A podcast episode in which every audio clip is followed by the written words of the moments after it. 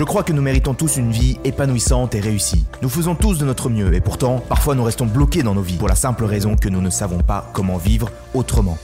C'est pourquoi je pars à la rencontre d'experts et de leaders de l'épanouissement et de la réussite pour comprendre précisément comment nous aussi, nous pouvons vivre mieux.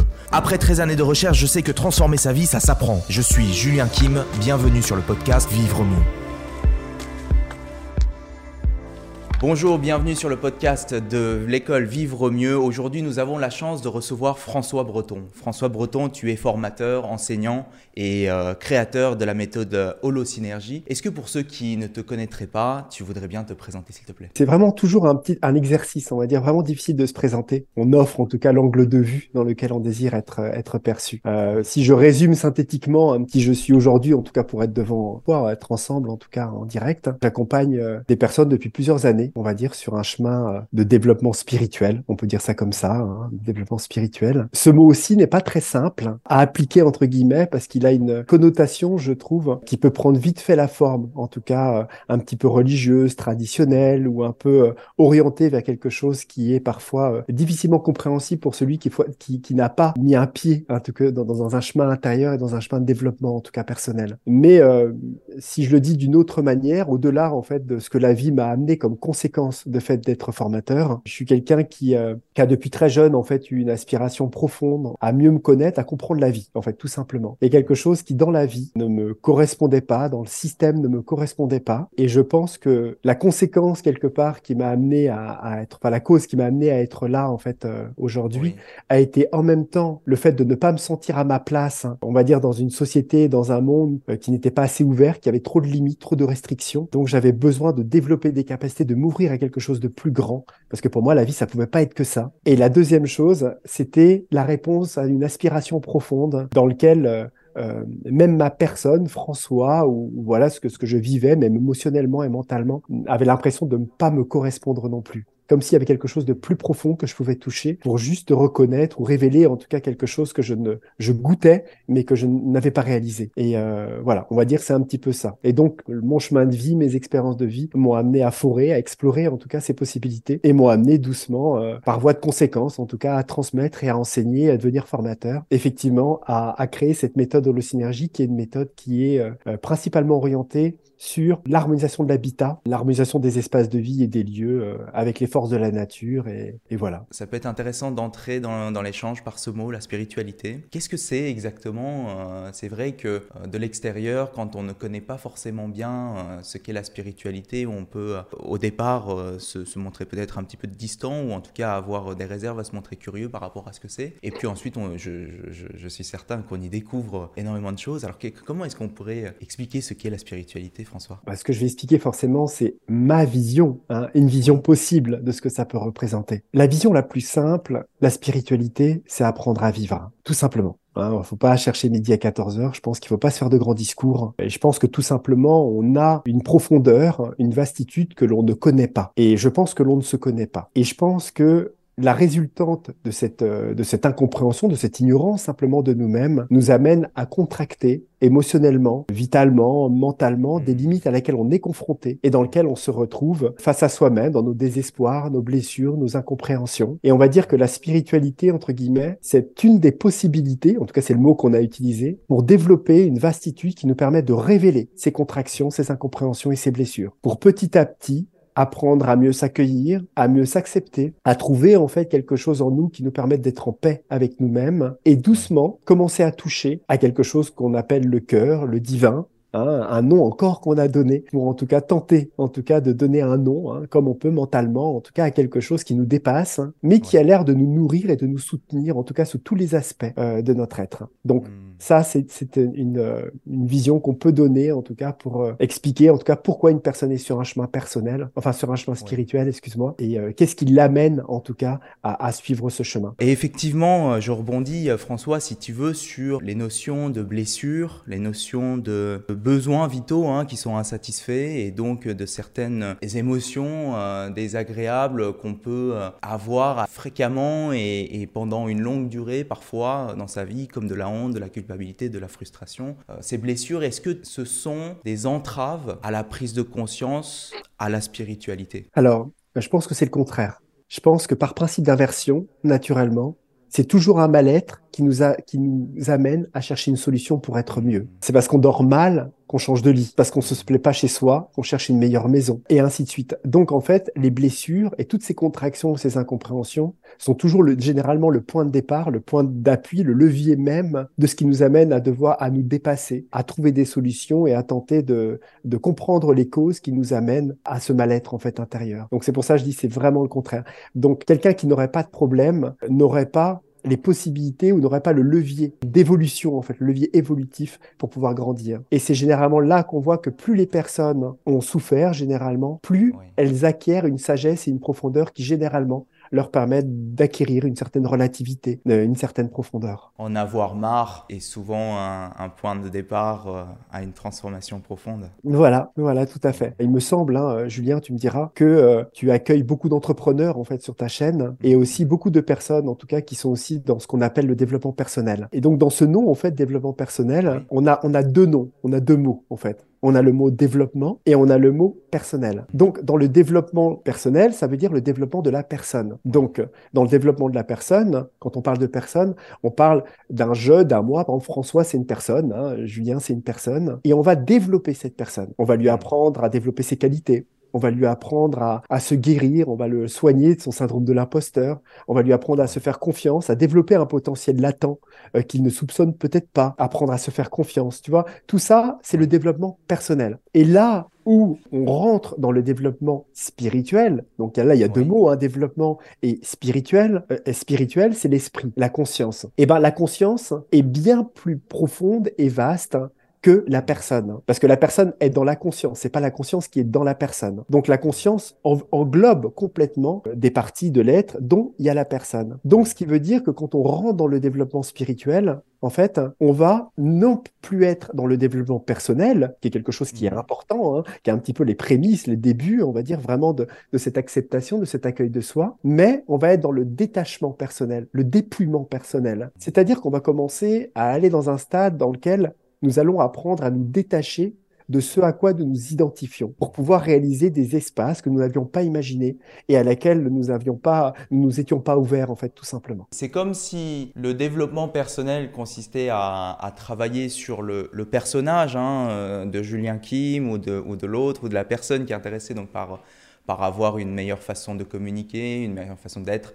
Donc c'est un petit peu cet avatar. L'enjeu de la conscience, c'est de prendre du recul et d'observer cet avatar être euh, dans la réalité, euh, dans le monde euh, qui l'environne. Est-ce que est-ce c'est une image qui serait proche de ce que tu dis? Alors je dirais oui et non. Oui dans le sens où il y a effectivement, comme tu dis Julien, cette partie plus profonde, plus vaste, qui nous permet de pouvoir observer ce que l'on est. Mais ce que tu fais euh, très bien et ce que je fais très bien, enfin ce que tout le monde fait, c'est-à-dire qu'on voit bien ce que l'on est. On se voit, on voit nos pensées, on se voit agir. Des fois, on n'est pas content de soi, des fois, on est content, des fois, on est fier, des fois, on est... Voilà, on voit en fait déjà cette personne-là. La chose, c'est que, en fait, dans la personne, la personne a été quelque chose qui a été construit, construit par les expériences, construit par notre histoire, construit par notre culture. Et en fait, on est en fait quelque part hein, une sorte de petite marionnette construite, un peu ambulante, euh, que nous avons créée de toutes parts et que nous sociabilisons par une quantité de masques, de multipersonnalités mentales, émotionnelles, avec énormément de contrôle, etc., etc., etc. Donc ça,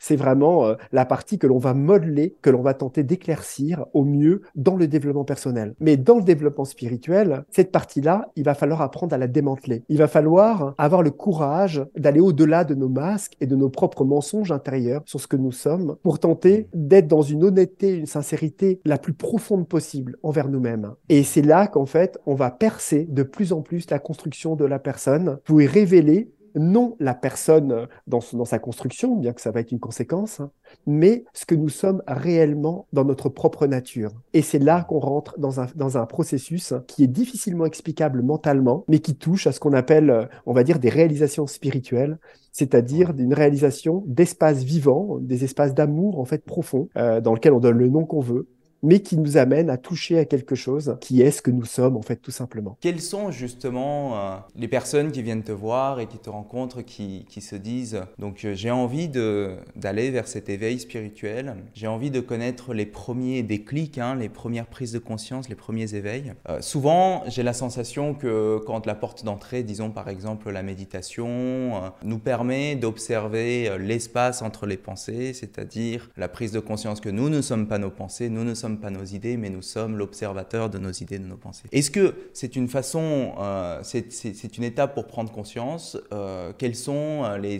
les, les, les, premières prises de conscience que font les personnes qui viennent te voir? Alors, il y a deux questions. La première, en fait, c'est les personnes en fait qui viennent me voir sont généralement, en fait, généralement, c'est trop vaste, c'est sont, sont, toujours, hein, on va dire, sont toujours des personnes qui ont senti qu'elles ont une véritable aspiration. Elles savent pas d'où ça vient, forcément mais il y a une aspiration à descendre en elle, à toucher à quelque chose et à se relier. C'est pour ça qu'en fait, euh, le mot reliant, c'est peut-être ce qui caractérise plus, on va dire, ce que je partage, dans le sens où il y a quelque chose qui va les connecter à descendre dans cette reliance avec le divin. Je vais appeler ça le divin, hein, pour donner un mot. C'est le mot que généralement j'utilise pour toucher le divin et apprendre à, à descendre dans leur cœur, en fait, tout simplement avec tout le processus qui va derrière, qui va être un développement, euh, comme je disais, personnel, détachement personnel, dépouillement personnel, mais aussi reliance, acceptation, accueil, euh, profondeur, révélation. Il va y avoir ça. Donc, elles ont tous ce point, ce point commun de sentir un appel du cœur et de tenter d'y répondre, tout simplement, chacun de différentes manières. Donc ça, c'est une des raisons, en tout cas, pour lesquelles elles viennent me voir.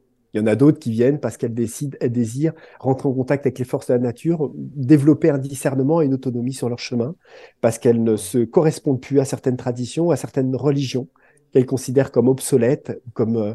un vieux monde, en tout cas à laquelle elles, ne se sentent pas ressembler, en tout cas, et ainsi de suite. La deuxième question, en fait, que, as, que tu m'as posée par rapport au fait de, de cette méditation et ce côté de l'observateur, alors oui, c'est-à-dire que quand on commence notre chemin, effectivement, la base, ça va être peut-être simplement apprendre à réaliser que nous ne sommes pas ce à quoi nous nous identifions et nous ne sommes pas ce qui nous traverse et ce que nous ressentons, voyons. Donc ça veut dire que nous ne sommes pas effectivement nos sensations, nous ne sommes pas nos pensées, nous ne sommes pas nos émotions, bien que nous pouvons nous identifier, les vivre et les goûter. Le simple fait de pouvoir les voir nous montre qu'il y a un sujet et un objet. Ah oui, forcément. S'il y a des émotions, c'est forcément que si on dit euh, j'ai une pensée ou oh j'ai de la colère, j'ai de la colère. Mais qui est le je qui a de la colère? Il y a un sujet qui est là et il y a un objet qui est les émotions, de la colère en, l'occurrence.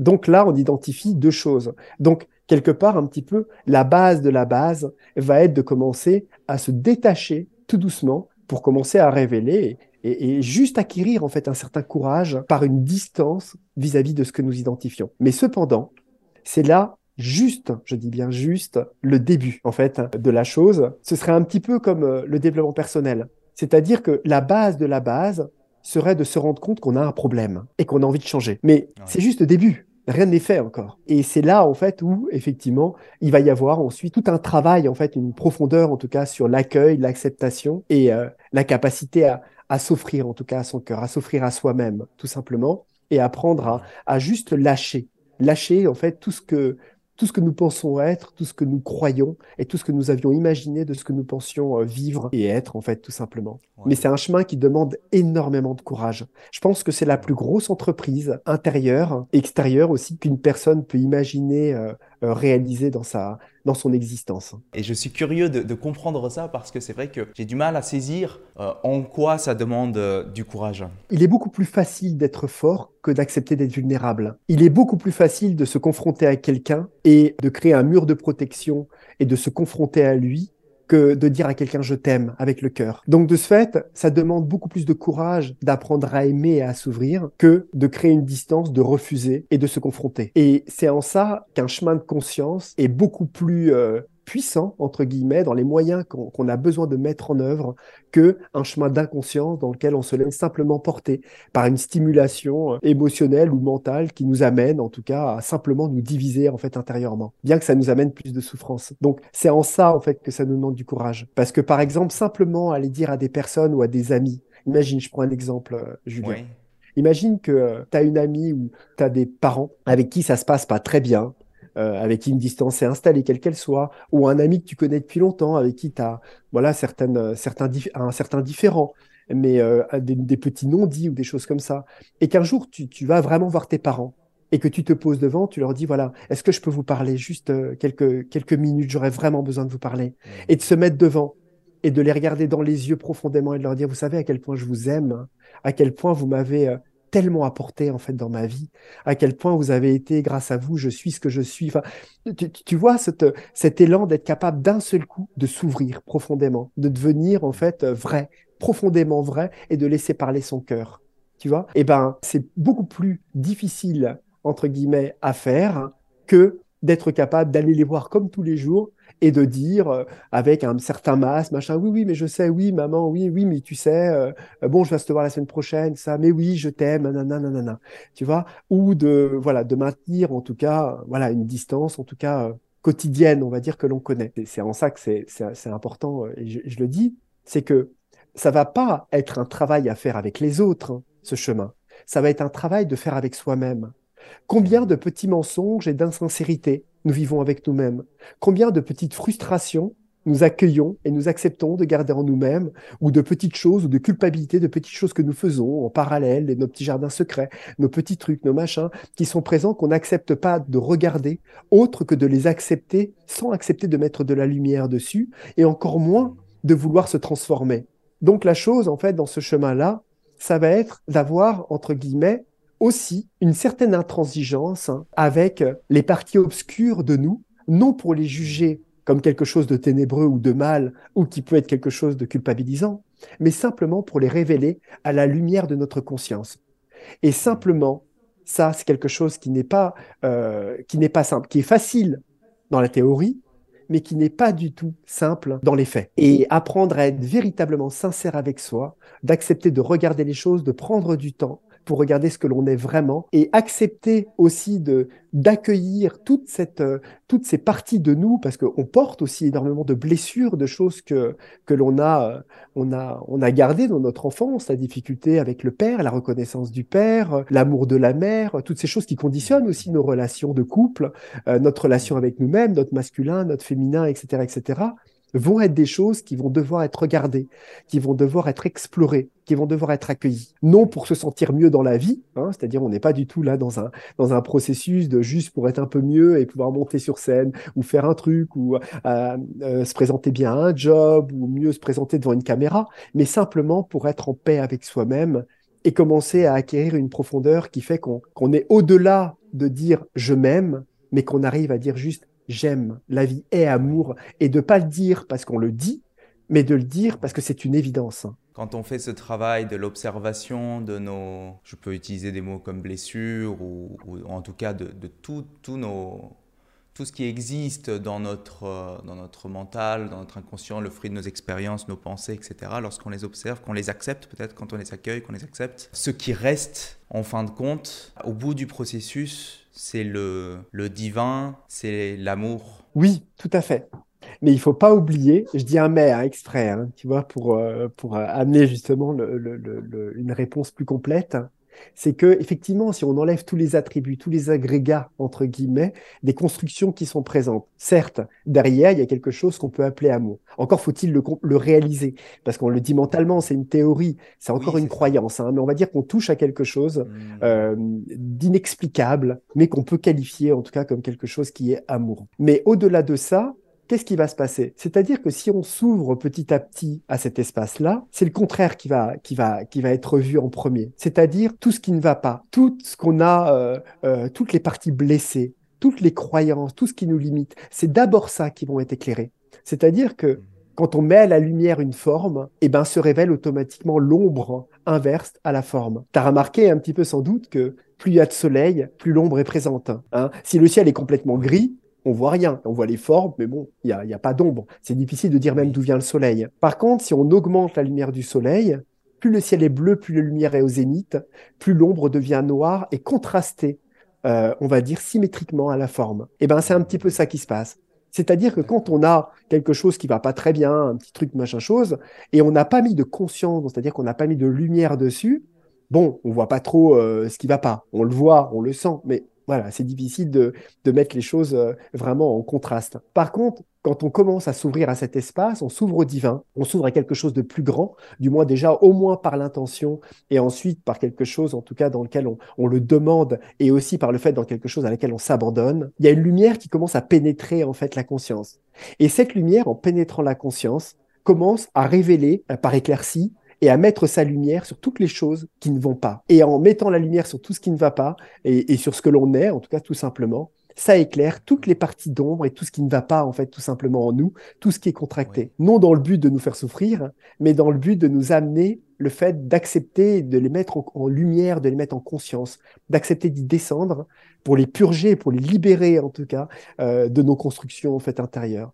Et c'est là aussi où, euh, où c'est quelque chose qui, euh, qui amène les gens qui pensent rentrer dans le développement spirituel en disant, bon, euh, voilà, j'ai découvert l'amour, on a un côté des fois un petit peu pas bisounours, mais voilà, on a ce côté où tout est amour, etc. Et dès qu'on y rentre, eh ben, il y a tous les problèmes qui arrivent. Et d'un seul coup, on est encore moins bien que ce qu'on en était avant parce que on ouvre les sacs en fait tout simplement qu'on n'avait pas vu et on se rencontre, euh, euh, tu vois, comme si on allumait une pièce, c'était le bazar, mais à chaque fois il n'y avait pas beaucoup de lumière, on a un petit canapé et notre truc, mais là on allume la lumière et on réalise que bah, il y a plein de cartons pas ouverts, il y a plein de poussière et on est moins bien maintenant qu'on est allumé que quand c'était pas allumé.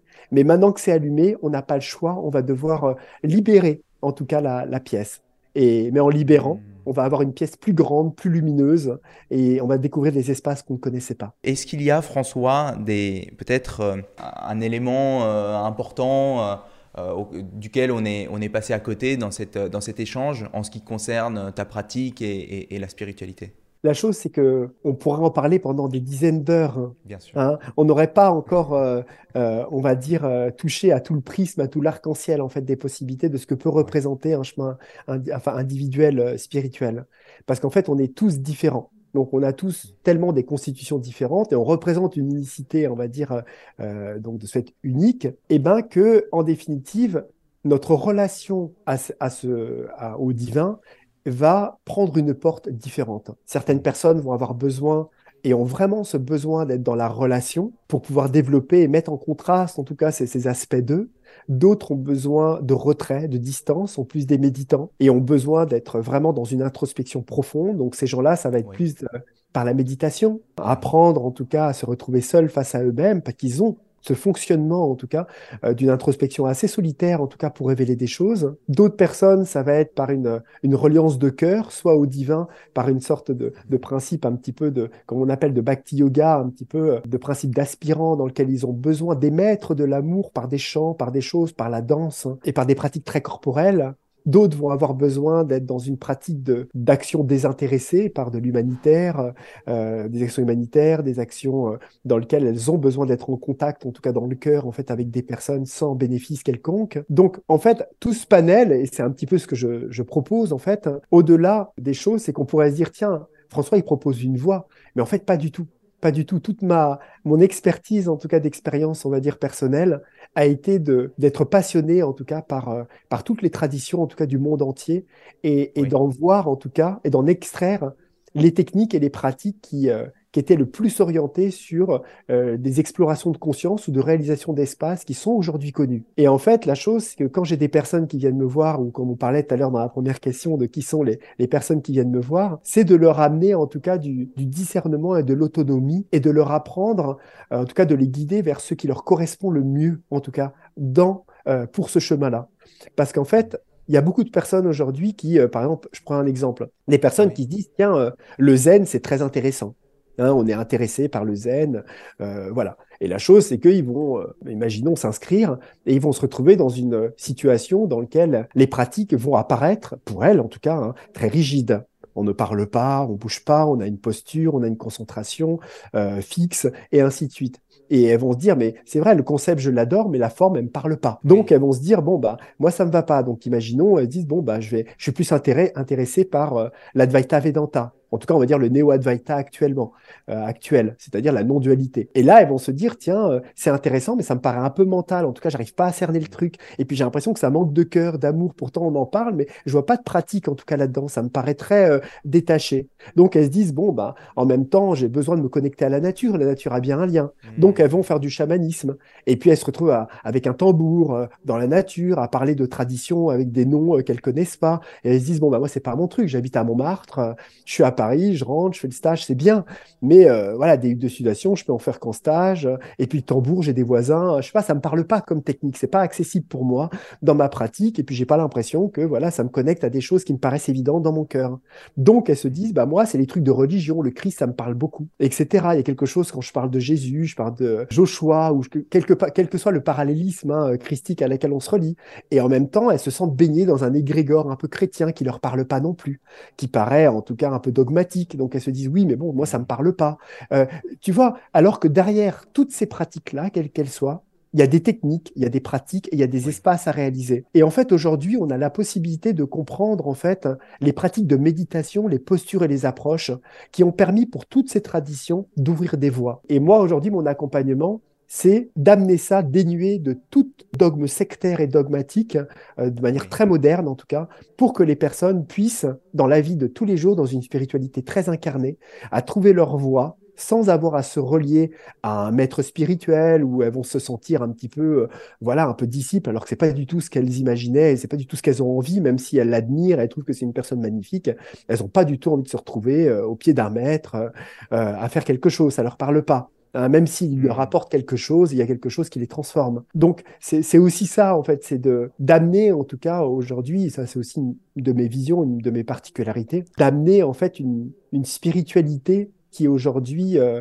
euh, nouvelle, une nouvelle conscience, enfin quelque chose qui nous relie à quelque chose de nouveau, qui nous fait quitter l'ancien pour garder ce qu'il y a de mieux, ce qu'il y a de plus lumineux dedans, pour en extraire en tout cas toutes les les petites prisons, en tout cas un petit peu dogmatiques, hein, et pour, euh, pour pouvoir que chacun trouve une autonomie et un discernement euh, sur son propre chemin euh, intérieur. Voilà, c'est vraiment mon, mon, travail, en tout cas aujourd'hui. C'est vraiment l'énergie, j'ai ressenti, qui se dégage dans tes communications sur les réseaux sociaux et, et, les différents extraits que j'ai pu voir. Comment est-ce qu'on peut te, te, rencontrer? Comment est-ce que l'audience, les personnes qui nous écoutent pourraient éventuellement te découvrir? Forcément, hein, aujourd'hui, c'est les réseaux sociaux. Hein.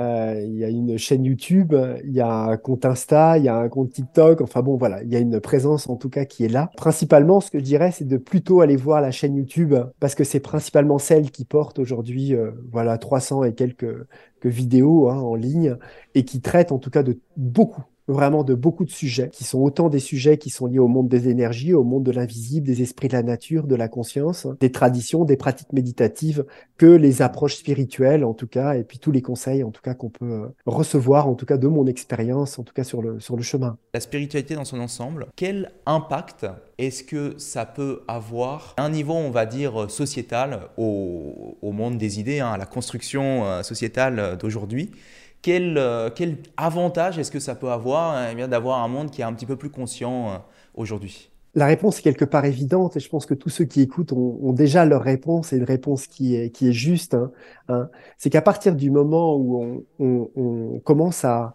à, développer une vraie conscience de soi, qu'on apprend à se connaître, hein. on apprend à avoir plus d'amour et à révéler ce, cœur, en tout cas pour nous-mêmes, bah forcément, c'est quelque chose que l'on manifeste naturellement pour l'autre. Hein. C'est-à-dire qu'on connaît l'autre parce qu'on se connaît soi-même, tout simplement et on ne peut véritablement aimer l'autre hein, parce qu'on a développé en tout cas en nous cette possibilité en tout cas de toucher à ce cœur en fait en nous-mêmes.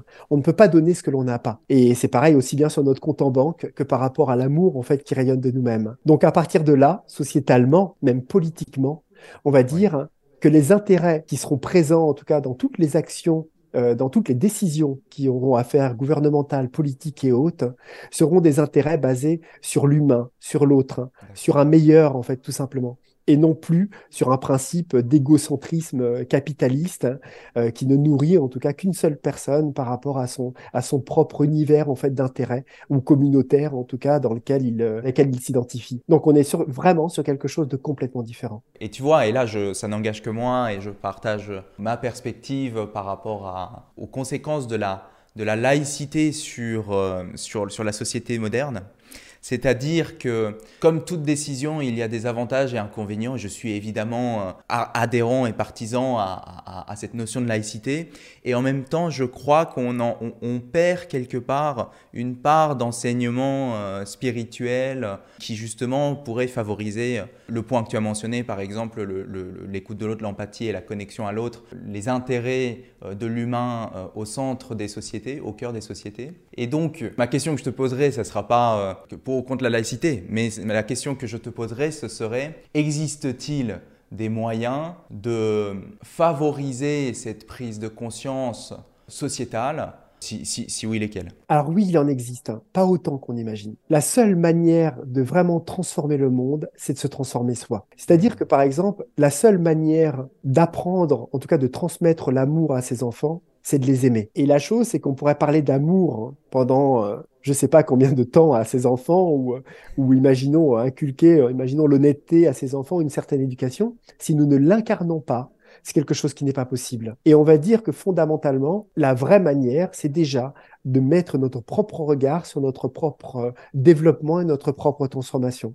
Ensuite, ce développement, ce rayonnement en tout cas de cette transformation, touchera naturellement les personnes en fait à qui on partage, euh, qui, qui nous touchent, notre entourage, et les amènera naturellement par principe de vase communicant ou d'un certain rayonnement inexplicable, en tout cas, à l'envie, en tout cas, à une référence de prendre euh, conscience, de prendre exemple ou d'être touché par quelque chose euh, qui nous donnera envie d'être pareil ou de faire pareil. Et c'est pour ça que les personnes qui sont inspirantes sont généralement des personnes qui, euh, et les personnes qui touchent les autres sont des personnes qui font des choses pour les autres et qui ont réalisé quelque chose en elles qui se ressent. Hein, qui se sent pour le commun des mortels. On va dire ça comme ça. Je dis commun des mortels dans le sens où chacun peut parfois sentir chez des personnes comme ça quelque chose qui n'est pas euh, ordinaire dans le rayonnement, mais qui a quelque chose effectivement qui est euh, euh, profondément vrai ou qui touche à quelque chose qui les, qui les touche, hein, sans savoir parfois toujours, toujours ce que c'est. Et la deuxième chose, c'est que, et là c'est le point plus difficile, c'est que malheureusement, une pomme ne tombe de l'arbre que, que, que, quand elle est mûre. Ce qui veut dire que malheureusement, on ne peut rien faire pour euh, faire grandir l'aspiration qui est en nous, et on ne peut pas faire remettre en question une personne qui n'est pas prête à le faire. Et on ne peut pas faire, entre guillemets, agir une personne qui n'a pas encore compris la raison pour laquelle elle doit le faire ou pour, pourquoi elle devrait agir et se transformer. Donc à partir de là, on est face à un, un certain dilemme, en tout cas à une, à une limite que nous impose la conscience, qui est que chacun doit avancer à la vitesse à laquelle il est capable d'avancer. Donc, euh, on en revient au même, c'est-à-dire que la seule manière, en tout cas, d'avoir un vrai un vrai levier d'action, c'est de se transformer soi. On arrive à la, au dernier tiers de l'échange. Et dans ce, dans ce dernier tiers, on va parler un petit peu de, un petit peu de toi. Et euh, je vais te poser euh, quelques questions courtes, simples et, qui, qui, appellent à des réponses courtes. Est-ce que tu es prêt? Ouais, je suis prêt. François, est-ce que, est qu'il y a, est-ce que tu as un film préféré? Est-ce que j'ai un film préféré? Ah, c'est marrant, hein, ce genre de questions. Euh. Bah non, pas du tout, pas du tout. J'ai pas, j'ai pas de film préféré. Ouais, non, je suis pas, je suis pas euh, cinéphile spécifiquement. Si j'avais comme ça là une vision de tous les films que j'ai vus, j'arriverais à t'en trouver un euh, qui pourrait me convenir. Mais, mais on va dire généralement les films que j'aime bien, tu vois, ça va être plus des des films d'action, tu vois, des films euh, qui, me, qui me permettent de lâcher une certaine vision quotidienne de certaines choses. Ouais, c'est plus des films d'action, tu vois, que, que, que j'aime bien. J'en aurais beaucoup, en fait, j'en aurais vraiment beaucoup. Je suis ouvert à tout, en fait. Il y en a beaucoup que j'aime, mais j'ai même pas les noms. Est-ce que, François, tu, vois, tu, tu, tu aurais une, une personne qui t'inspire?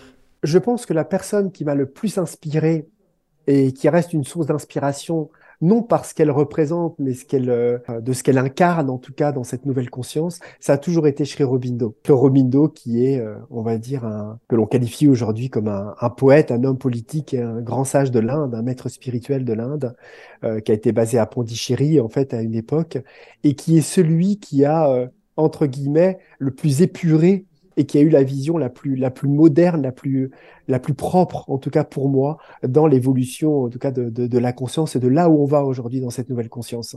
Quand je parle de Sri Aurobindo, je parle même pas d'une personne en tant que telle, je parle de l'incarnation d'une nouvelle conscience, d'une nouvelle possibilité à s'ouvrir à quelque chose de nouveau, en tout cas pour notre monde spirituellement. Et pour moi, c'est difficile de donner d'autres noms, j'en ai d'autres, il y a la mère aussi, il y a, il y a, il y a d'autres personnes, il y a beaucoup de sages, en tout cas, qui m'ont inspiré. Mais voilà, en tout cas, c'est la personne qui, euh, on va dire, euh, serait à la marge du podium si j'avais, euh, en tout cas, une personne personne qui a été décisif, en tout cas, sur, ma, sur mon chemin intérieur. Si on tape le mot-clé François Breton, livre Aurobindo, on va tomber sur une petite, une petite vidéo qui offre la possibilité de, de, le connaître, en tout cas.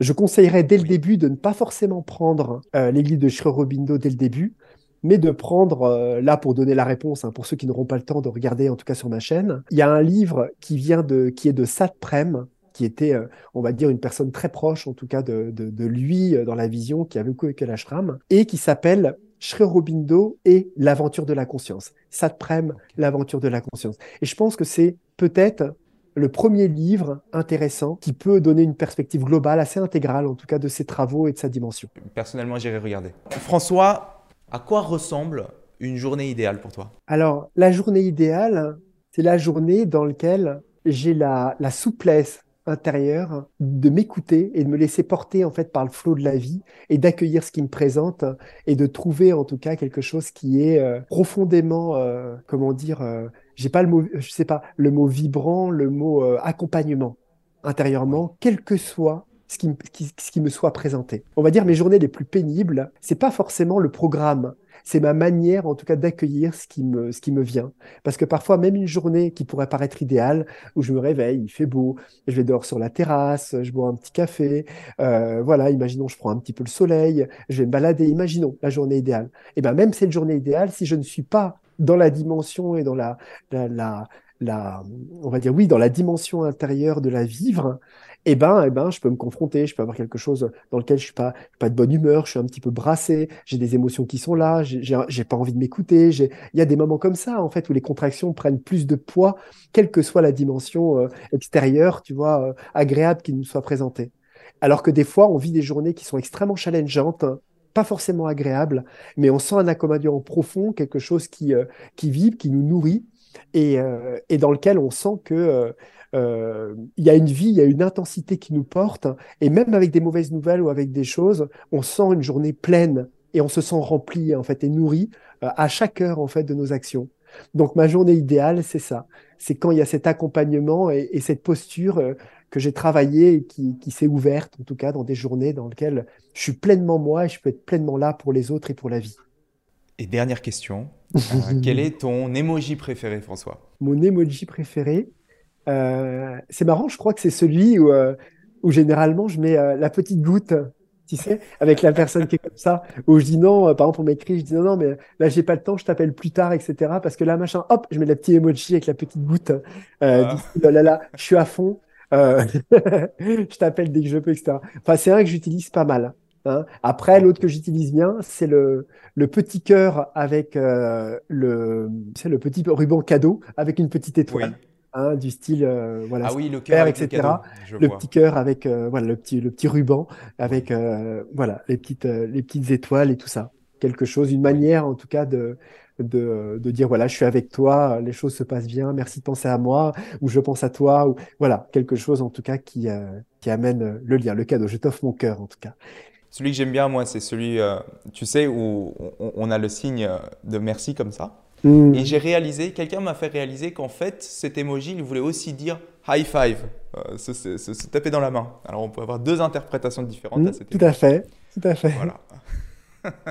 Et pour finir euh, ce podcast, je, serais, euh, je pense que, que, les gens qui nous écoutent seraient intéressés aussi par savoir quels sont tes projets futurs à venir. Et on, va terminer le, podcast de cette manière-là. J'ai décidé en fait très dernièrement de changer un petit peu ma, ma gamme, on va dire ça comme ça, un peu de propositions, parce que j'ai toujours été, on va dire, dans une, une dimension. En fait, si on regarde comme ça, je veux dire ça comme ça plus simplement, euh, aujourd'hui, je propose des formations longues. C'est-à-dire que c'est vraiment des initiations et des accompagnements, en tout cas, qui sont euh, assez longs, en fait, puisqu'il n'y a que deux cursus par an, et qui sont euh, un sur une durée d'un an et l'autre sur une durée de deux ans.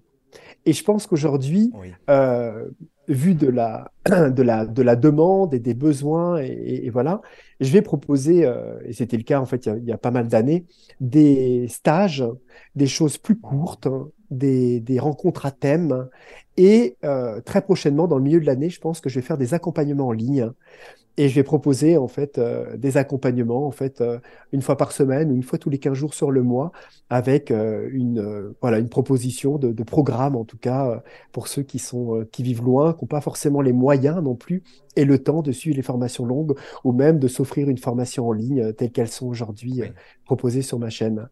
Et l'autre chose, c'est que je suis en train d'acquérir aussi un, lieu, on va dire, un lieu que je viens d'acheter. Et en fait, ce lieu-là, euh, qui est en phase d'être acquis plus complètement, on va dire ça comme ça, euh, va nécessiter beaucoup de travaux. Mais par la suite, euh, j'ai l'envie en fait d'y développer aussi des choses que je ne propose pas, en tout cas aujourd'hui, dans les lieux que je loue à l'année. François Breton, merci beaucoup. J'ai été vraiment sensible au message que tu as partagé, à la compréhension de ce qu'est la, la, spiritualité, de ce que n'est pas la, prise de la conscience, les différents messages que tu as partagés aussi à propos de toi, hein, ton, ton, cheminement.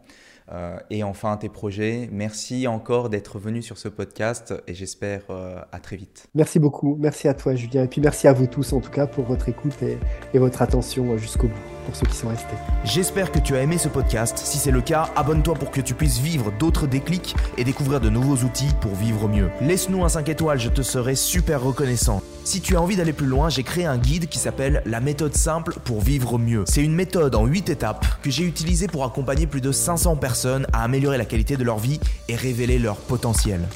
C'est un guide gratuit, en tout cas pour l'instant, et si tu veux le récupérer, lis la description de cet épisode.